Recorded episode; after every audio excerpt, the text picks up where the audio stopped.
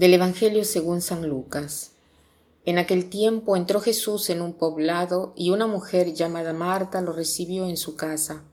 Ella tenía una hermana llamada María, la cual se sentó a los pies de Jesús y se puso a escuchar su palabra. Marta, entre tanto, se afanaba en diversos quehaceres, hasta que, acercándose a Jesús, le dijo Señor, ¿no te has dado cuenta de que mi hermana me ha dejado sola con todo el quehacer? Dile que me ayude.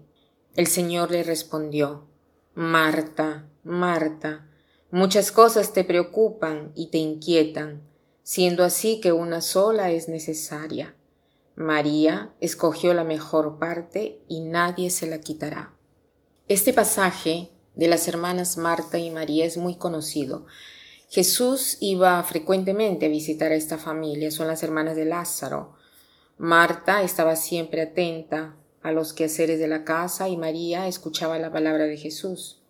En cada familia existe siempre alguien que se dedica más a servir al visitante, a preparar todo, a preparar las bebidas, las mesas. En cambio, hay otras personas que son más inclinadas a socializar, a tener entretenida a la persona, ¿no? Conversando con ella. Y aquí en la casa de Marta y María era la misma situación. Pero el problema de Marta era que se desvivía por hacer todo y después se lamentaba, porque ha dicho a Jesús, no te importa que mi hermana me ha dejado sola a servir, o sea, siente el peso del servicio y no la felicidad por servir. Y Jesús con amor le llama la atención porque le dice, Marta, Marta, tú te afanas por muchas cosas. O sea, servir es una cosa buena, pero debemos hacerlo con gozo, con felicidad. Estaba meditando sobre el servir y cuán bello es servir. Es más, seguramente ahora que eh, algunos hemos experimentado qué cosa quiere decir no poder servir, y he notado que el servicio es un privilegio. Hay momentos en nuestra vida que a veces uno no puede hacer nada y depende de otros, pero es mucho mejor servir y no depender de los demás. Esta reflexión me ha hecho pensar que muy poco agradecemos a Dios por este servicio.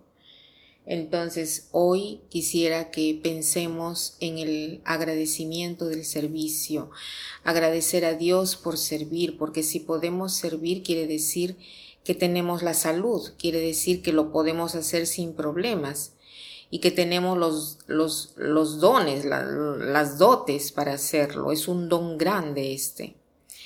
Hagámoslo entonces con felicidad y gozo porque Dios ama a quien da con alegría y lamentarse no sirve de nada. Lamentarse sirve solamente para hacer la vida más pesante a nosotros y a quien está a nuestro lado. Hasta la atmósfera se vuelve cargada y, nos hace ver solo lo negativo y no lo que es positivo.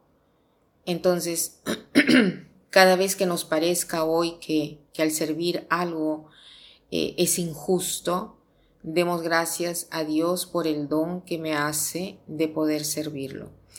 Para terminar, quiero citar esta frase que dice así. En cuanto se relaciona el servicio, puede asumir la forma de un millón de cosas.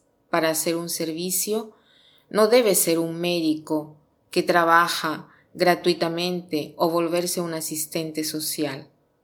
Tu posición en la vida y lo que haces no importa tanto, sino el modo como lo haces y lo que haces. Que pasen un buen día.